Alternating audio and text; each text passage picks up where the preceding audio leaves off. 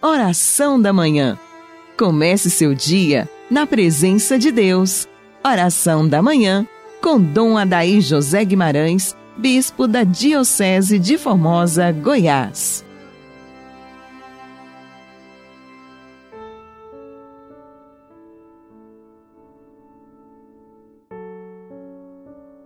Em nome do Pai, do Filho e do Espírito Santo. Amém. Graças e louvores se deem a todo momento ao Santíssimo e Diviníssimo Sacramento. Ó Deus, que suscitaste São João Batista, a fim de preparar para o Senhor um povo perfeito, concedei à vossa Igreja as alegrias espirituais e dirigi nossos passos no caminho da salvação e da paz por Cristo nosso Senhor. Amado ouvinte, que alegria hoje podermos celebrar solenemente a natividade de São João Batista, um santo tão querido pelo nosso povo, tão admirado e tão cultuado em tantos lugares da terra. São João Batista é o único santo, além da mãe do Senhor, de quem se celebra com o nascimento para o céu também o nascimento segundo a carne. Foi o maior entre os profetas, porque pôde apontar o Cordeiro de Deus que tira o pecado do mundo. Sua vocação profética, desde o ventre materno, reveste-se de acontecimentos extraordinários, repletos de júbilo messiânico, que preparam o nascimento de Jesus. João é o precursor do Cristo pela palavra e pela vida. O batismo de penitência que acompanha o anúncio dos últimos tempos é figura do batismo segundo o Espírito.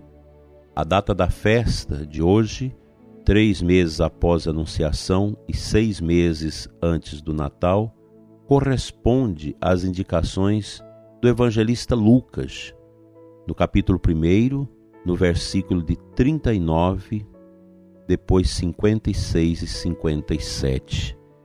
Nós sempre temos uma grande admiração e entusiasmo pela história de São João Batista, tão brevemente narrada no Evangelho de São Lucas, mas o bastante e o suficiente para que a Igreja veja nesse homem um grande sinal da manifestação de Deus no mundo.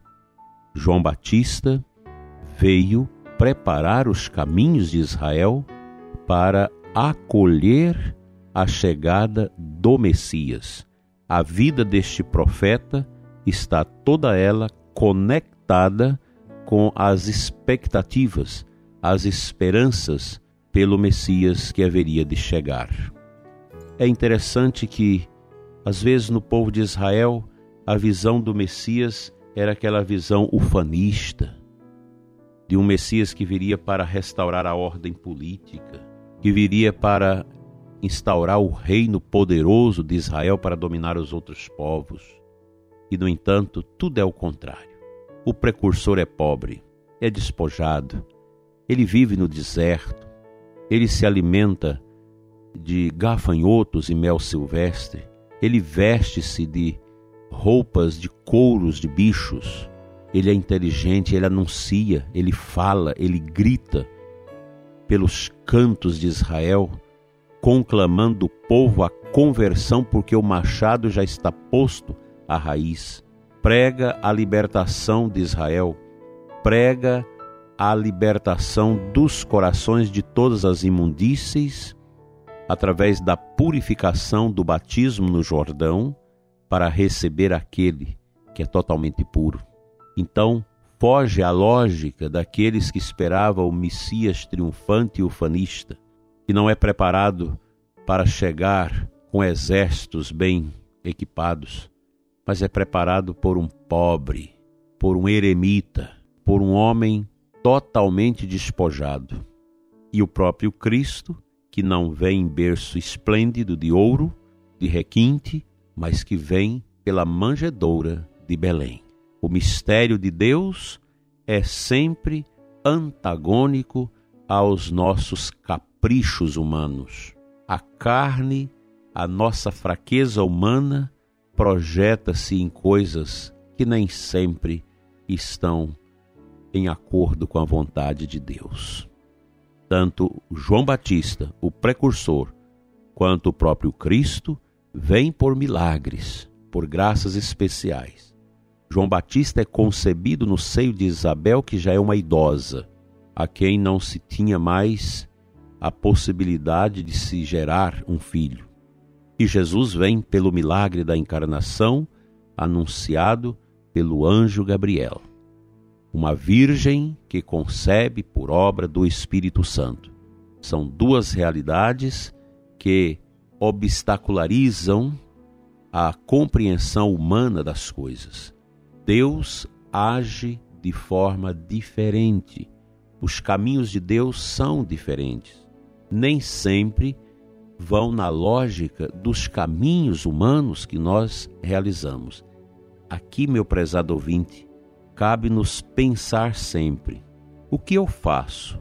A maneira como eu vejo o mundo, como eu olho para o próximo, a maneira como eu participo na igreja, é uma realidade, um projeto que obedece a Deus ou está cheio de coisas minhas, humanas, pobres, miseráveis e inconsequentes. Aprendamos com João Batista que a vontade de Deus nem sempre acontece nos trilhos que nós mesmo fazemos. É preciso andar com as sandálias deste profeta, com as sandálias de Cristo, para aprendermos o verdadeiro caminho que nos leva à eternidade com Deus. Assim seja.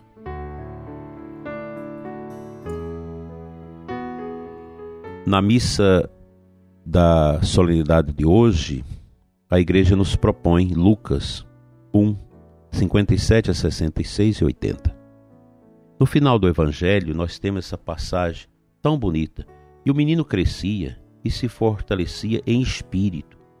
Ele vivia nos lugares desertos, até o dia em que se apresentou publicamente a Israel. Veja que o, o correlato da vida de João Batista com a vida de Jesus. Jesus também viveu o escondimento, a sua infância, a sua adolescência, a sua juventude, até que, lá próximo dos 30 anos, ele se manifesta e começa o seu ministério público. Também João Batista, ele vai se manifestar no momento oportuno. Tanto nosso Senhor, que viveu essa preparação, essa íntima comunhão com o Pai, João Batista também vivera no deserto, um tempo de penitência, de estudo das Sagradas Escrituras, um tempo de profunda oração, de adoração a Deus, para depois se manifestar publicamente ao povo de Israel. Sempre que Deus nos dá grandes missões, nós precisamos nos preparar. Imaginemos o sacerdote, quando o menino se apresenta para ser sacerdote, ele vai para o seminário, ele vai passar um tempo, é um tempo de deserto, de amadurecimento, de formação, de correção, de oração, de espiritualidade, para oportunamente abraçar a missão. Quando um casal pensa no casamento religioso, que é uma das realidades mais belas que nós temos, os jovens cristãos autênticos que se preparam devidamente para o matrimônio, não vai namorando hoje casando amanhã. Há um tempo, há uma preparação para o conhecimento, para a maturidade, a fim de que no devido e oportuno momento, então assumam publicamente, como esposo e esposa, a vida a dois. É preciso ter esta consciência da necessidade das grandes preparações que nós devemos fazer para a, a nossa vida nos momentos especiais do chamado de Deus. Todos nós devemos viver esses desertos nos quais andou João Batista e o próprio Jesus em grande preparação para os momentos de Deus na nossa vida. Na verdade, prezado ouvinte, a nossa existência, ela deve transcorrer-se dentro desse grande deserto orante. Tempo de escuta, tempo de louvor, tempo de prática das virtudes da fé, da esperança, da caridade. Enfim, a nossa vida deve obedecer esse itinerário que nos cura, que nos fortalece, que nos abre o entendimento para as grandes realidades de Deus. Enfim, nossa vida é uma preparação a partir da prática das virtudes, avaliando sempre as nossas atitudes, nossas palavras, nossos pensamentos, para que a vida cristã seja uma vida adequada à vontade de Deus e não à nossa. Se nós olharmos a vida de São João Batista, a vida de nosso Senhor Jesus Cristo, são vidas que não fazem suas vontades próprias, nem busca agradar-se a si mesmo, mas vidas que agradam ao Pai, numa obediência a Deus que liberta, que salva, que abre os horizontes da alegria. Eu digo para você que me escuta, ser cristão é algo tão extraordinário. Quão bonito é isso! Agora mesmo, antes de começar o programa, recebi a mensagem de uma amiga que perdeu o seu pai que ela amava tanto, que ela viveu para aquele pai, um pai tão amoroso, um pai tão bondoso, homem de fé, extraordinário. Infelizmente, foi colhido pela peste chinesa. E a filha me dizia: é um sofrimento doce, porque eu fiz tudo para ajudar meu pai ao longo da sua vida. E agora eu o entrego a Deus com alegria, porque o meu coração está em paz, porque eu fiz tudo que era possível para ele. Aqui está a essência de quem vive conectado com a vontade de Deus. Fazer a vontade de Deus nas alegrias, nas tristezas e nas provações. Que Deus nos dê as virtudes de São João Batista. Amém.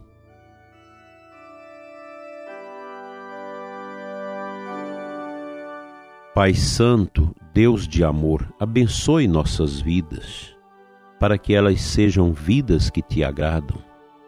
Abençoa o ouvinte que está triste, amarrotado, angustiado, mergulhado na escuridão da tristeza e da dor. Conceda-lhe, Senhor, a graça da paz, a graça do despojamento que viveu São João Batista, para que sua vida, marcada pela humildade, pela simplicidade e pela conversão, possa te agradar hoje e sempre. Amém. Fica conosco, Senhor, hoje e sempre.